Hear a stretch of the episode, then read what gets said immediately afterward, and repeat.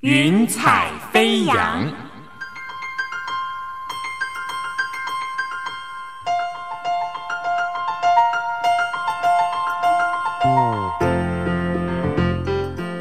让每一朵云彩的生命牵引着你心灵的飞扬。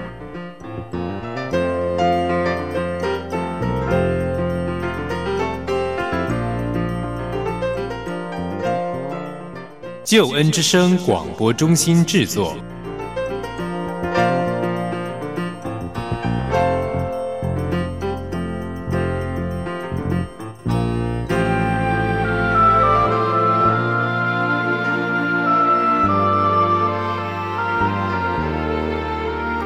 欢迎收听由台湾救恩之声广播中心制作的生命故事集《云彩飞扬》，我是静怡。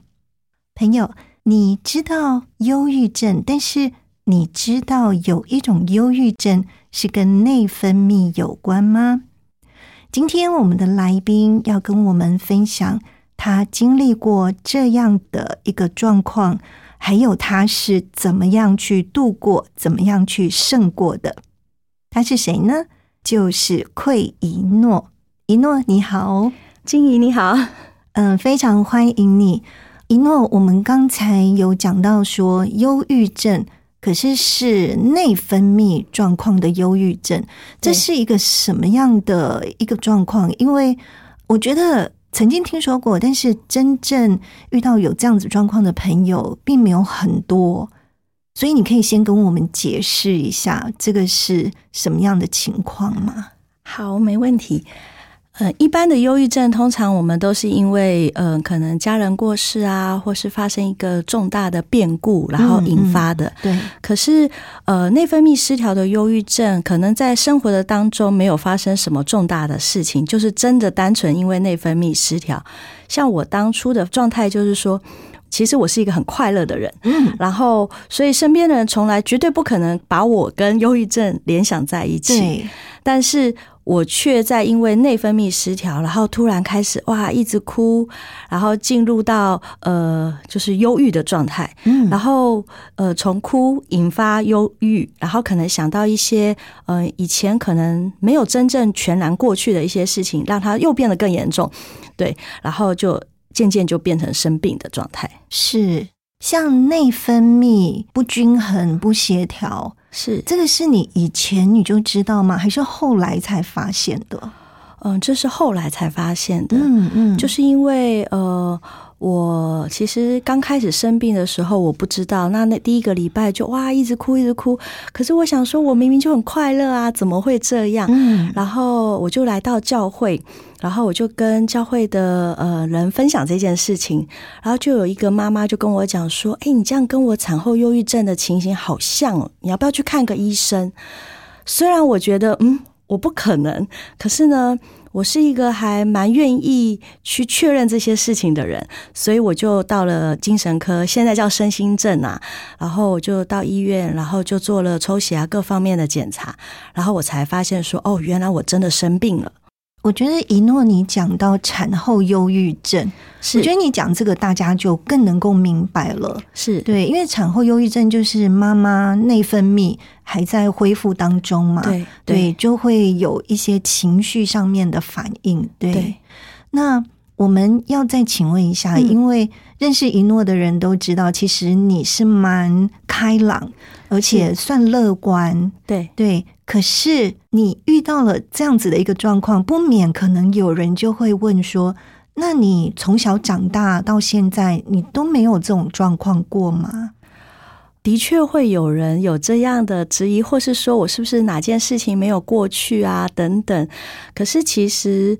呃，如果真的 认识我的人，就会发现，其实我在面对事情的时候，其实都算是比较乐观去看待，对，然后不会把它想的太复杂，然后所以大家就会觉得说，哦，我应该是一个很喜乐的人，呃，像是比如说，其实我十七岁发生一个非常重大的一个事件，就是甚至可以告对方 的状态，是哦，然后应该是所有的家庭或是。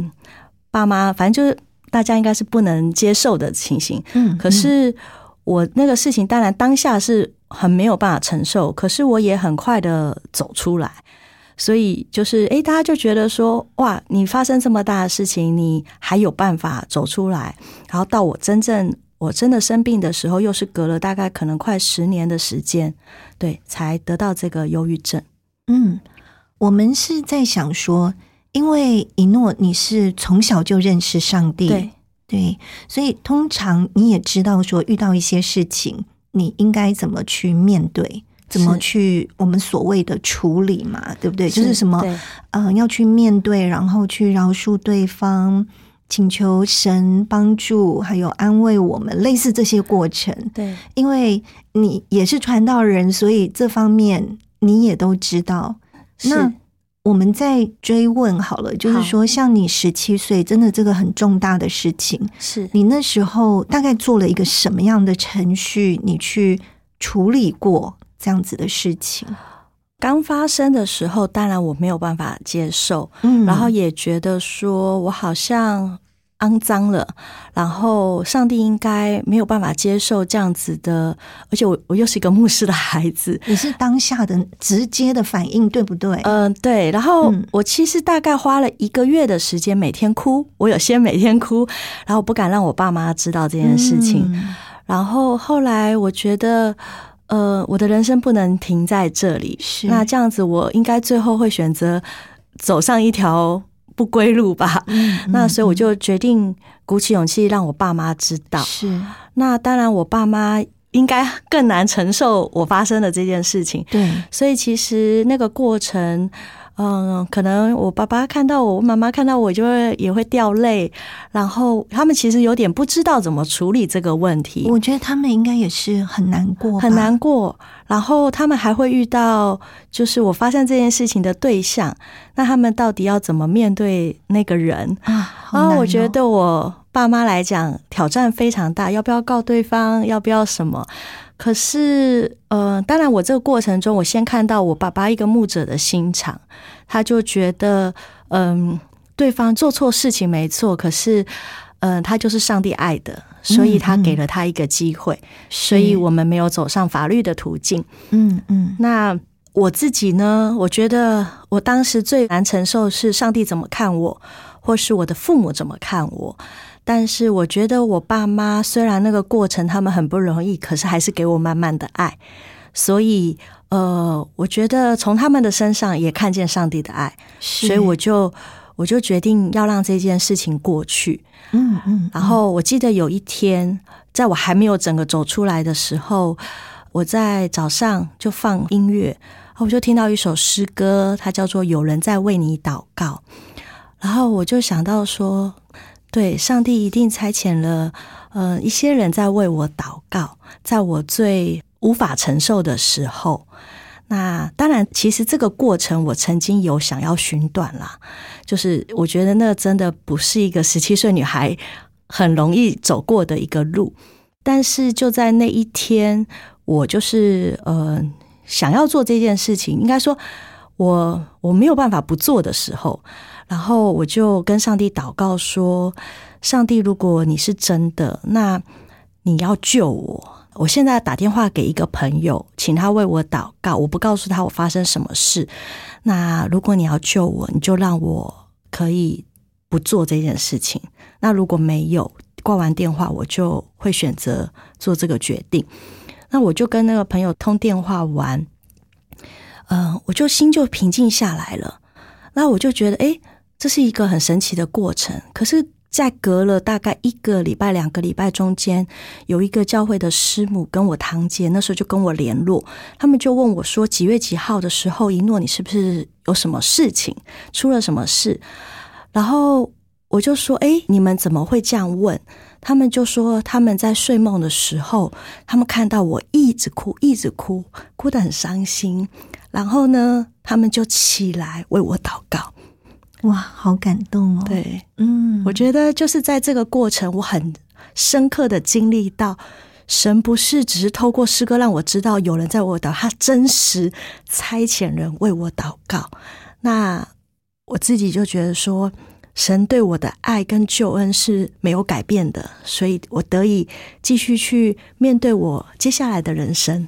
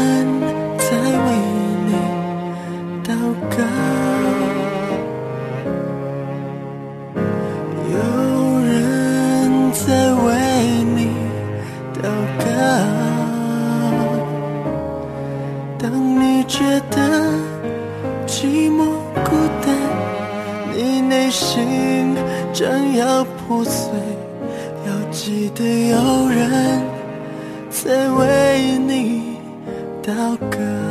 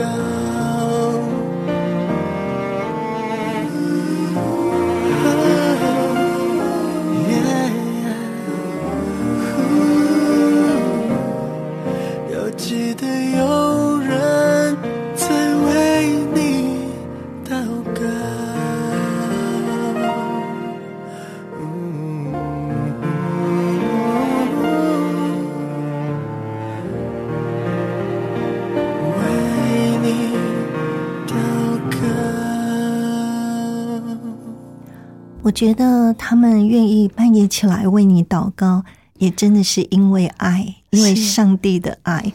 所以很多人的爱陪伴你走过很不容易走过的那一段，你说过程嘛？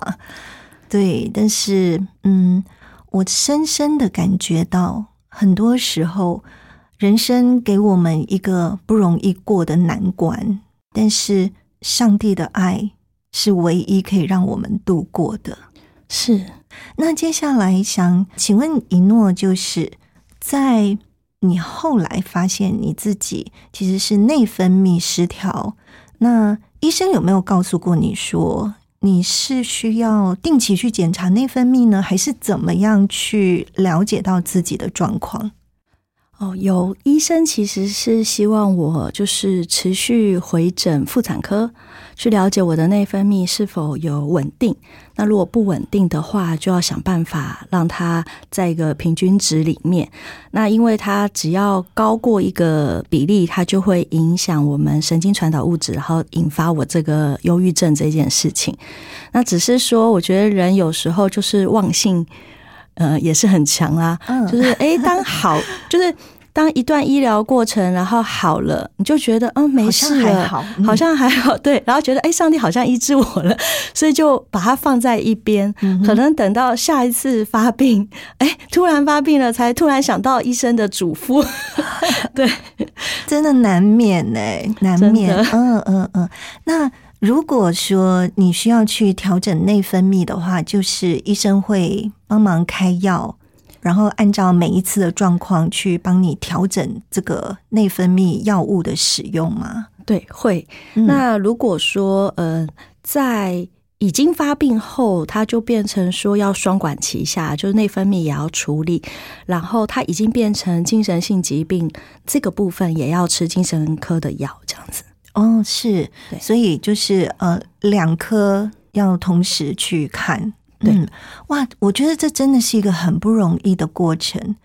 嗯。对你来说，你有没有发现说，这跟季节变化，或者是天气，或者是一些什么样的外在因素有关？嗯，我会这样问，是因为我们知道现在这个世界的大环境真的跟以前很不一样。没错，对，所以你有发现说有跟外面这些事情有关系吗？嗯，其实跟季节变化其实是有很强烈的关系。嗯，所以当有一些换季的时候。其实，如果像我是有去精神科的，就会发现那时候的人口就会变很多，排队的人就会很多。那原因就是那时候就是一个好发期，嗯，所以其实天气很影响。那或是说，呃，比如在在很潮湿的城市，梅雨季节，梅雨季节，或是你如果就住在那样的城市，其实这样的病人他要好起来也比较难度高一点点，对。哦，所以跟那个日照数也有也有关系，日照的天数，对，嗯，所以天气比较晴朗，那当然一般人也会这样，就是天气晴的时候，大家也比较容易心情晴，对，然后天气阴也是真的会受到影响哈，对，所以上帝创造我们真的很奇妙，就是。身心灵，我们各方面的感受都是互相牵连的。那一诺再请问你，就是当你的确听了，就是有姐姐这样子建议你，让你去做检查，你也发现自己的确就是内分泌型的忧郁症。是当下你的心情，还有你是后来怎么样去跟你的家人解释，或是跟朋友解释，要不要也跟我们聊一聊这个部分？嗯。当下我自己，其实我算是一个对很多事情病视感比较强的人，所以当我发现我是生了这个病，我算蛮快就接受我是生病的人了。那我就开始去想要了解这个病，所以其实那时候刚好神学院有一些跟这个身心症有关的课，我也就赶快去修了这些课。然后刚好那时候老师还是我。当时的那个医生，他刚好是精神科医生，他也是有教这个课，所以我就嗯，透过这样子，我对于这个病，我就有更深的认识，然后嗯，就开始知道说，哦，当我发病的时候。我自己可以怎么自救，然后我也可以怎么帮助我身边的家人朋友，他们能够有一个比较不太受我影响的状况，然后来帮助我。所以我觉得一诺真的这个展现了你的个性，你真的是很勇敢、积极面对，就是去了解他，是对，然后知道说怎么样去面对。嗯，不过我在想，很多忧郁症的朋友，他们有提出一个共同的，就是觉得比较难面对的部分，是是别人对忧郁症这三个字的误解。你有没有曾经遇到这样的状况？就是你一定要跟别人解释，或者是什么被误会，或是怎么样的状况？有，其实它还蛮频繁发生的啊！真的吗？很多的人会觉得忧郁症，你就是一个抗压性比较低落的人，嗯，然后呃，你面对事情你都是比较负面去看待，所以你才会呃才会得到这个病，你才会一直哭。那你如果是可以正面看待你发生的事情，其实你应该就可以脱离这个，这是大部分的人的想法。可是，忧郁症它有一个很大的关键，不管是我这一类型的，还是一般因为重大身边发生重大事件造成的忧郁症，呃，其实当它变成病的时候，它不只是我心理辅导或是什么就能够变好的，嗯，因为身体已经生病了，所以，呃，身体的那个状况会影响我们。呃，心理或精神的状况，其实它是会互相影响的，所以就变成说，除了说哦，我可能也还是做一些智商或是什么去想办法帮助自己以外，我还是要在这个身体的病上面，其实还是以现代医学这么发达的状况，最好还是跟着医生嘱咐的，然后吃药，然后让身体的状况变好。嗯，那这样子，你心理状况好的状态，然后身体也好，那当然就整个状况就会提升回来。嗯，对，我觉得非常谢谢你这个说明，因为很多人对忧郁症是有误会的。是，嗯，那在跟别人解释的过程当中，我也发现一诺你。真的很有耐性哎，因为不光是你自己要去面对这个疾病，你还要有耐性去跟旁边的人解释，要去跟他们说明是什么样的一个状况。嗯，你觉得你自己嗯会不会想要借这个机会，也是帮一些得到忧郁症的朋友？帮他们再多说两句话，就是让他旁边的亲友也能够更多的理解、更多的包容跟接纳，也提供真正有用的帮助。呃，我觉得有一个是我刚刚突然想到想要讲的，就是说，嗯，当我们。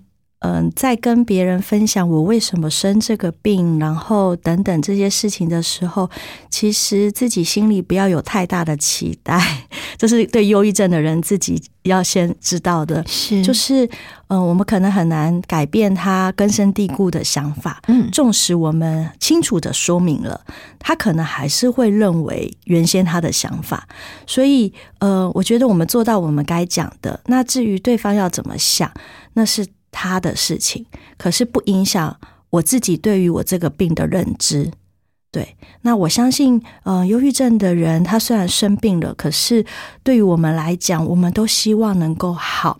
我们其实是不希望走上一条绝路的。对对，那像我当年，嗯，其实有送医急救，就是我真的有走上绝路。可是那个过程，我自己。才发现说哦，原来生这个病不是我自己可以控制的，因为刚才前面讲嘛，我就是一个比较乐观的人，所以我压根就不想要死。特别对于我的信仰，我就想说，这这绝对不会是我的选择。嗯，可是我没有办法控制当时的呃做法，那就代表我里面生病了，所以他会逼着你，比如说吃很多药，或是用各样的方式，呃，选择一个错误的决定。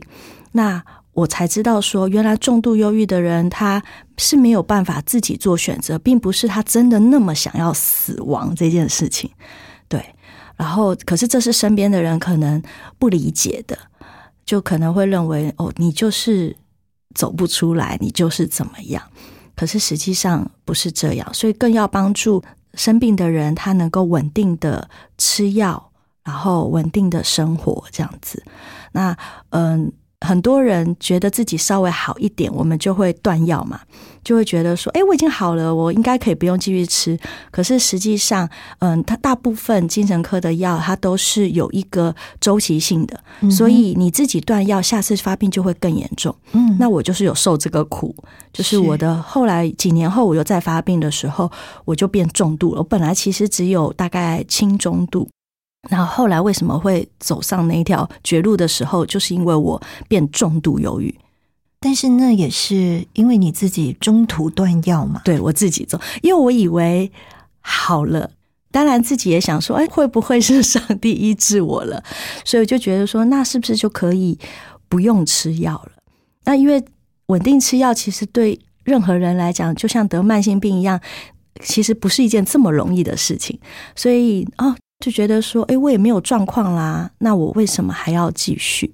所以就把它停掉。其实有蛮多都停掉，然后后来都更严重的发病。可是不是每个忧郁症的人可能都知道这当中的原因呢？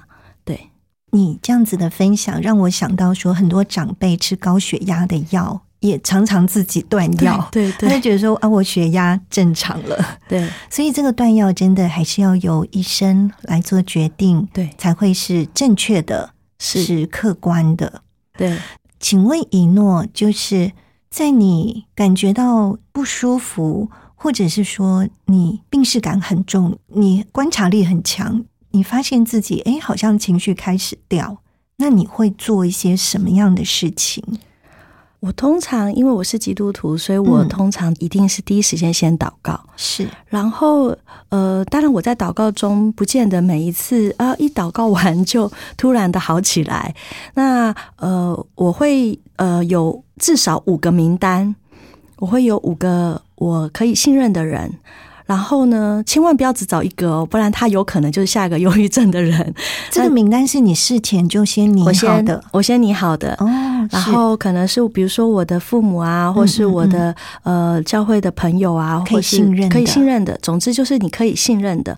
那我的名单里面都是基督徒，所以我就会呃，就等于说轮流。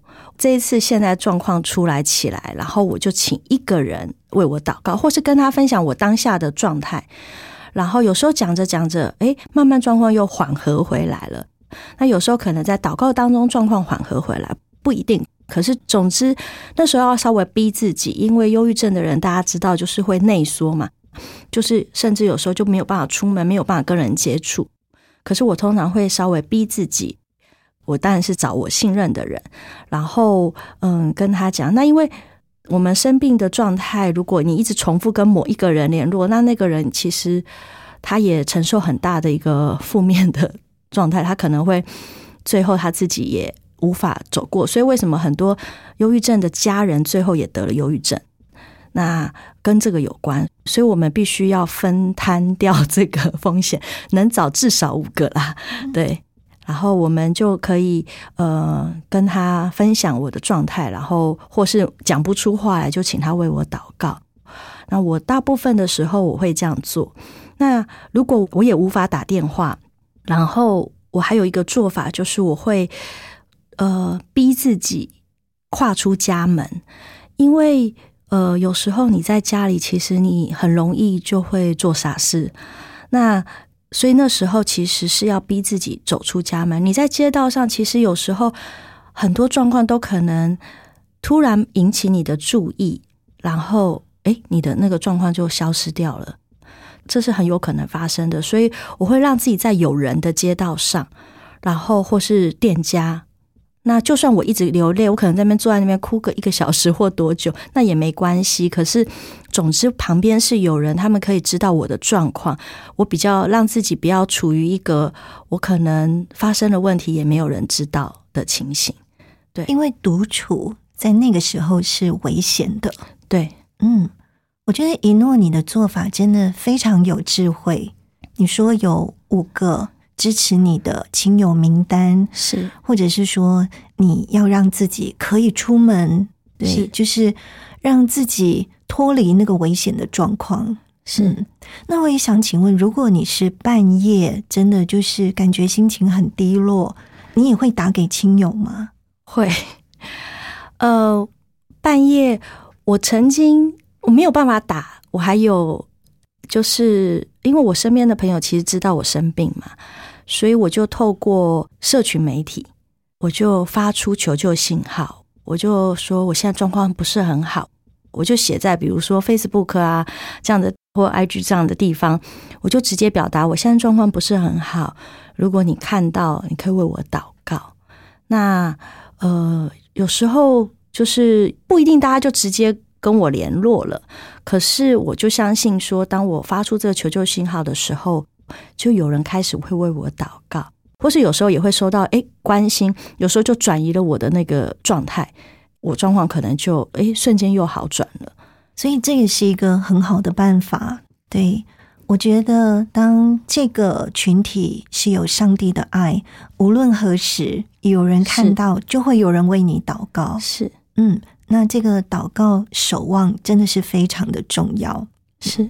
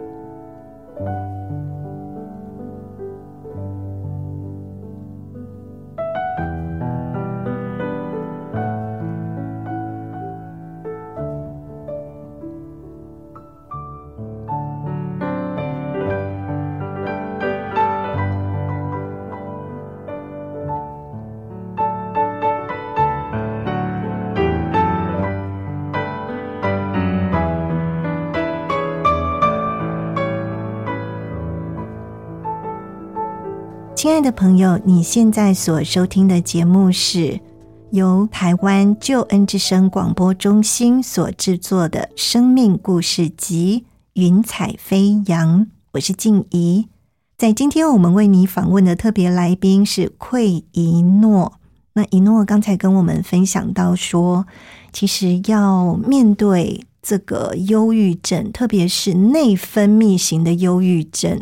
真的是很不容易，我觉得，我真的觉得你好勇敢又有智慧。是，那像想到这个愈后的状况，因为很多朋友我知道他能够理解自己有忧郁症，可是就是没有耐心等他好起来，类似这样的状况。那你自己呢？你觉得这个时间会不会拖得很久？的确，我中间发病曾经有。几年都没有完全的好转，可是可能不见得都在重度的状态，是啊，或许有好一点点，可是还是在生病的情形。我自己的做法会选择跟他和平共处，就当做自己得了一个慢性病。那这个慢性病或许会一辈子，因为有些呃生病的人，像医生他就会说，如果你三个周期都发病。一生当中，那你可能这辈子都得要吃药过生活。那其实我超过三个周期，可是我现在还是医生让我停药了。我觉得有时候还是上帝有他的特别的恩典，可是我不会特别哦，因为我现在停药，我就很很兴奋，因为或许明年或是什么时候突然又进入到下一次的发病，也是有可能的。可是我就觉得我就是。呃，感恩过好每一天，因为在我发病的时候，其实很多我以前可以做的事情，我都好像感觉是失去能力了。所以，当我能做什么的时候，我就觉得哇，那我就是这一天，我就要好好的来服侍神，好好的来做。然后，因为我不知道我明天会怎么样，对，反而让我更珍惜我的生活的每一天。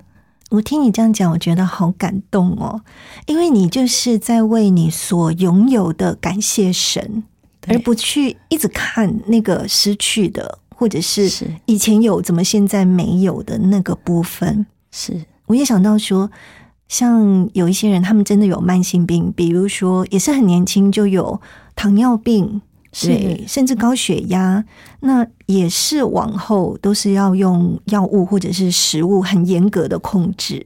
是也是面对这样子的一种状况，所以我们说身心灵其实不光只是说身体生病才是生病，我们是整个连在一起的。是那接下来要问一诺，就是我觉得应该是你最不容易的部分，因为你不光是要好好照顾自己。你在教会或者是在一些其他所有的服饰当中，你也要去好好照顾别人，你还付出很多的关心。告诉我们你怎么做到的？这的确是比较困难的地方。嗯，就是特别是在发病期的时候。是那呃，我的做法就是我会评估。我的情形，像比如说，我跟学生谈话，那可是我其实，在发病期，我可能会掉泪，那我就会先跟他讲说：，哎，如果我掉泪了，那你你有办法视而不见吗？就是，哎，这是我的正常状态，可是我我没有办法控制他，可是我没有心情不好哦，然后我就告诉他，那就看对方能不能接受跟这样的我谈话。是，那大部分我发现，哎，大家都是愿意的。然后我记得，呃，在我服侍的一群年轻人当中，有一次就是我很久没有发病了，然后我都关心他们，然后等到我突然刚好在我生日之前，然后就突然发病，然后在我生日的当天，他们就要帮我庆生。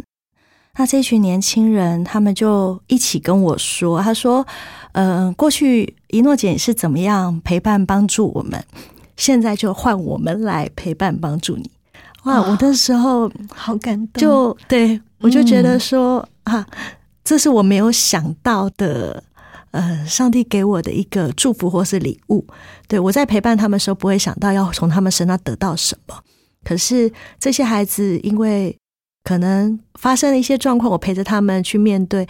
如今我发生状况的时候，他们没有把我丢掉，他们是愿意陪着我去面对我的病。我觉得他们是真的体会到你的真心，是对，所以是也能够去了解到这个疾病的状况，所以他们愿意跟你一起走过。是啊，听了好感动。对，一诺，你说到有一个部分，我想说，也请你再多跟我们分享一点，就是你非常有病逝感，可是你提到说。有的时候你不知道自己的那个程度到哪里，所以曾经你也说做过傻事，要不要再跟我们多分享一下这个部分？是那时候，呃，我在一周的里面，嗯嗯，其实那一周的发生事情几乎全部都是透过身边的人告诉我，不然我也是没有记忆的。那那一周就是连续三次做自杀的动作，那。可是我在这个事情上，就像我刚刚讲的，我没有本人没有想要自杀，可是我不知道为什么，就是在那个瞬间就吞了很多药或是什么，就做了这些行为。那就在我就是做了这个动作的时候，我觉得，嗯，神没有把我给丢掉，就是他没有放弃我，所以，嗯，当我。发生这件事情，躺在我们家客厅，然后失去意识的时候，神就感动教会的牧师说：“奎诺出事了啊！”真的，我很感谢这个牧师，就是他没有消灭圣灵的感动。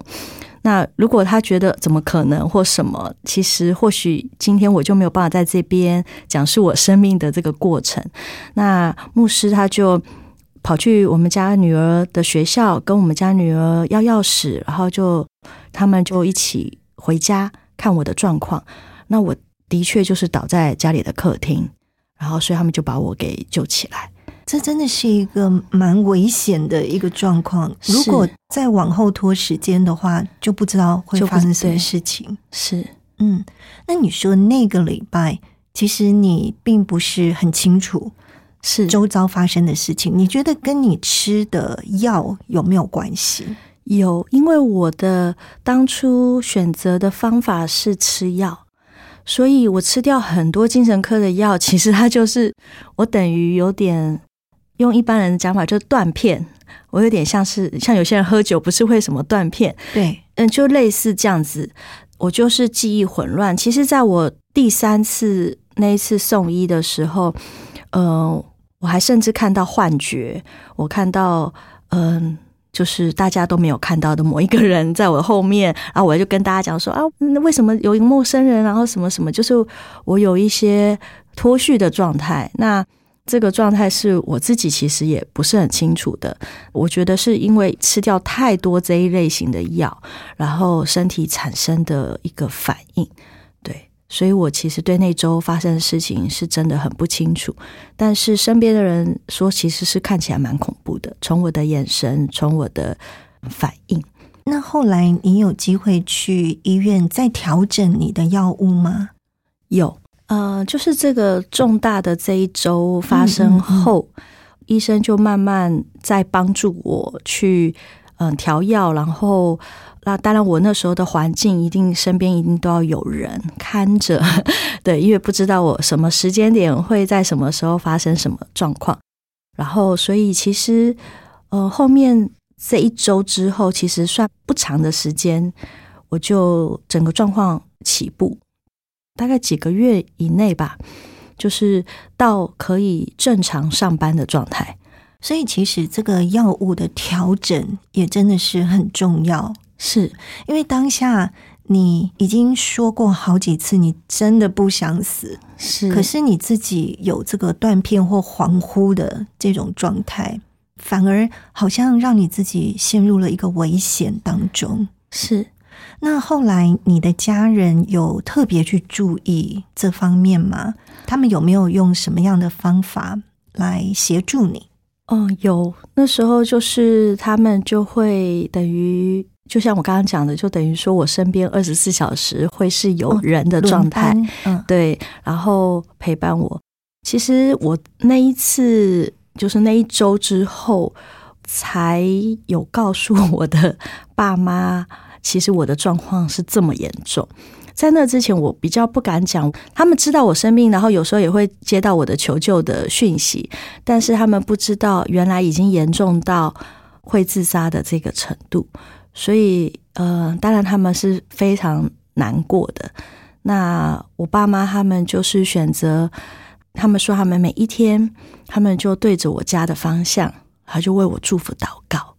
那他们说，他们相信，就是他们所相信的神，也是一诺相信的神，必要成为我的拯救跟帮助。他们觉得，有时候人能做的还是很有限，可是神能做的 是大事。如果神要存留我的性命，那神必会成就这件事情。是。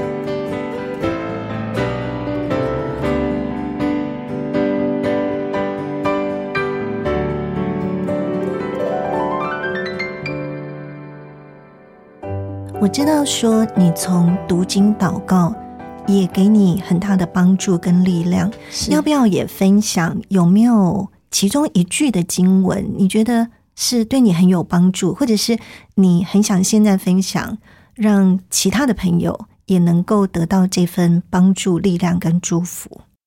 有一节经文在诗篇，圣经的诗篇一百三十九篇十四节。他是说：“我要称谢你，因我受造奇妙可畏，你的作为奇妙，这是我心生知道的。”嗯，我觉得神常透过这节经文来向我说话。他告诉我说：“我受造是奇妙可畏，我是按着他的形象造的。纵使或许我生病，我有一些的状况，但是我仍然要为我生命有的向神献上感谢，就像这个诗篇的作者他讲的，我要称谢你，因为我受造奇妙可畏。那神的作为是何等的奇妙，这是我心生知道的。而我觉得，当我常常透过这节经文在祷告的时候，我觉得神就给我力量去面对我接下来可能要面对到的挑战跟处境，因为我知道神。在我里面的那个神的形象是没有改变的，没有因为我的病受到任何的限制。对，嗯，哇，感谢上帝。最后，我们想要请问一诺，因为我们知道说很多事情哦，如果对大人来讲是比较容易解释，也比较容易呃让他们接受的，可是对孩子来说，可能这个部分比较不容易解释。所以你是采用什么样的方式跟孩子来沟通呢？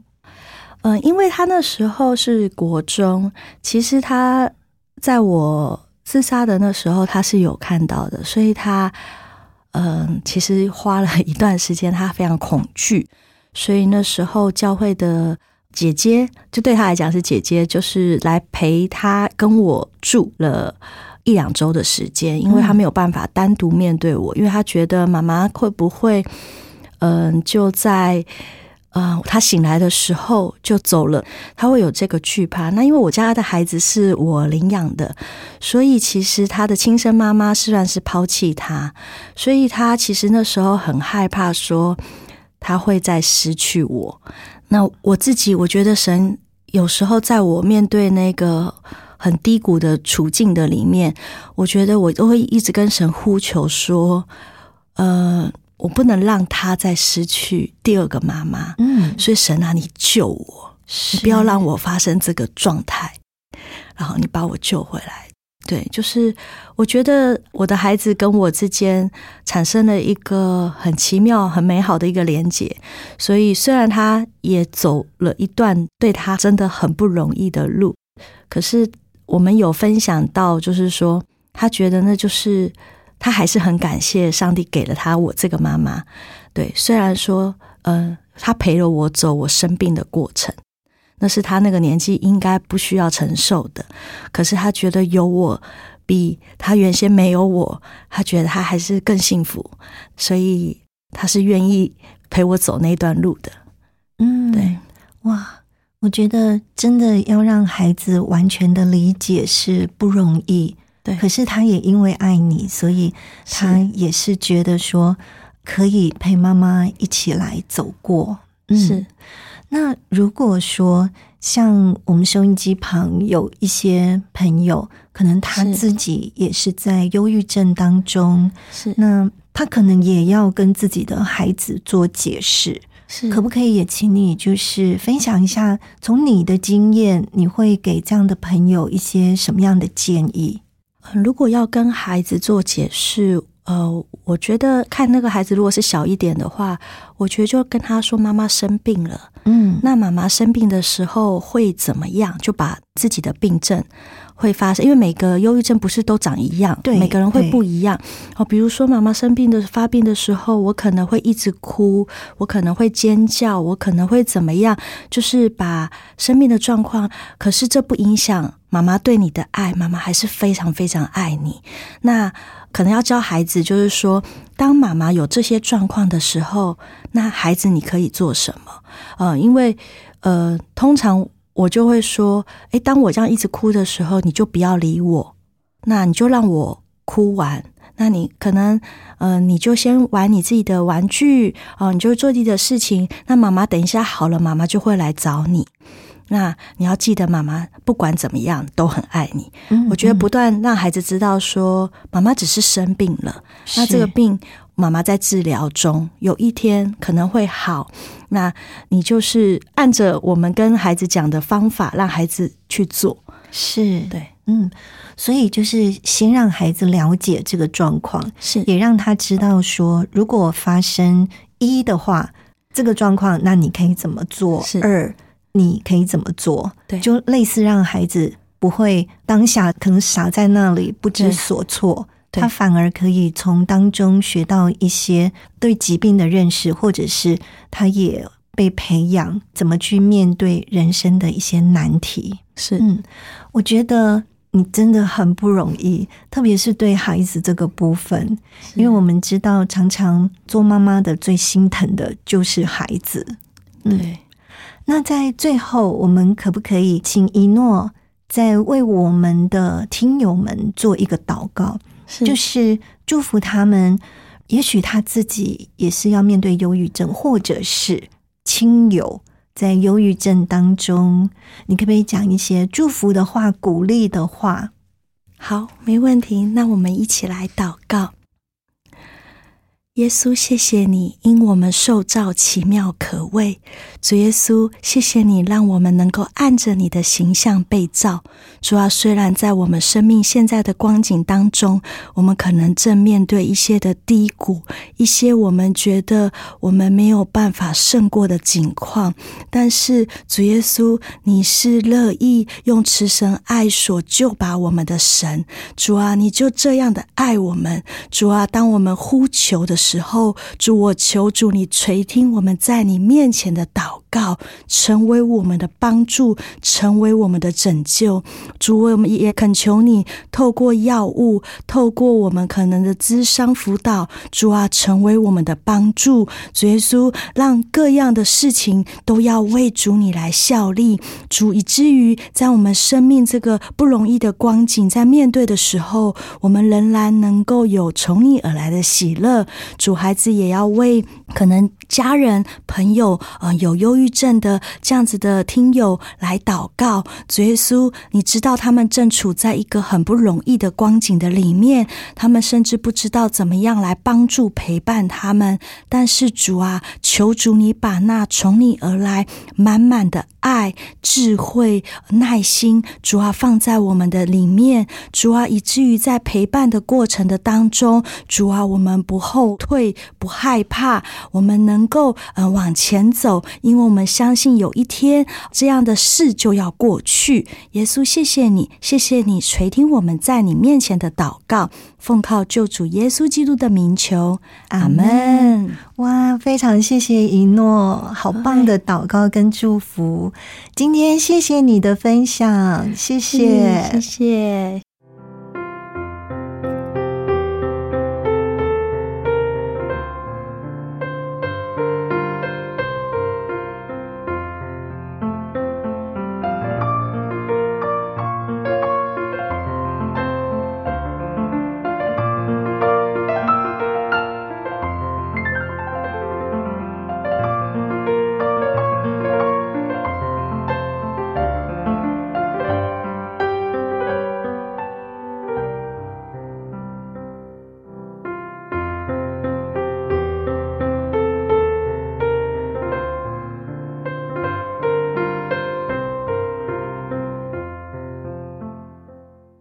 常感谢奎一诺分享的生命故事，并且授权给救恩之声纳入在云彩飞扬福音见证宣教施工当中。如果朋友你想要多了解基督信仰，推荐你可以来参加救恩圣经函授课程，让圣经老师帮助你认识圣经真理。如果你想要参加课程，你可以打电话。零二二七五四一一四四零二二七五四一一四四，或者是请写信到台北邮政四十四至八十号信箱。台北邮政四十四至八十号信箱，请你注明“云彩飞扬”静怡收就可以了。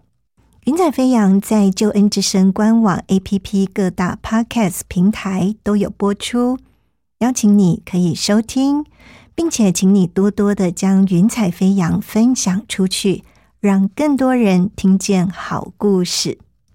在这里祝福你，云彩飞扬，我们下回见。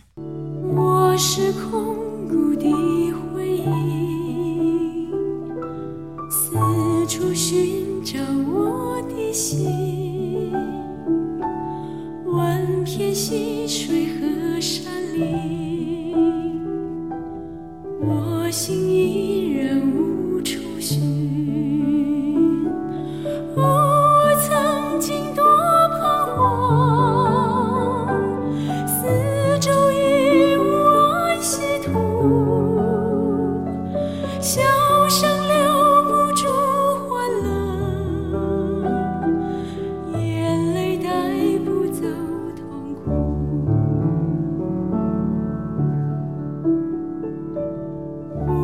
生命不息。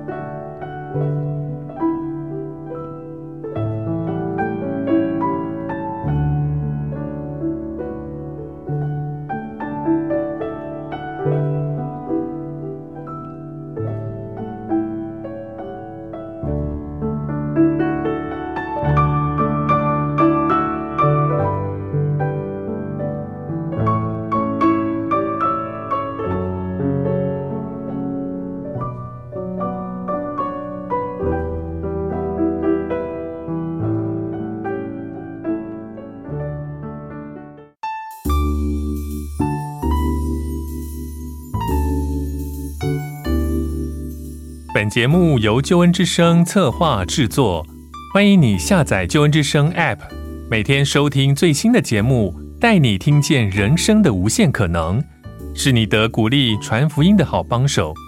立即使用救恩之声 app 为自己为别人领受上帝的救恩之声。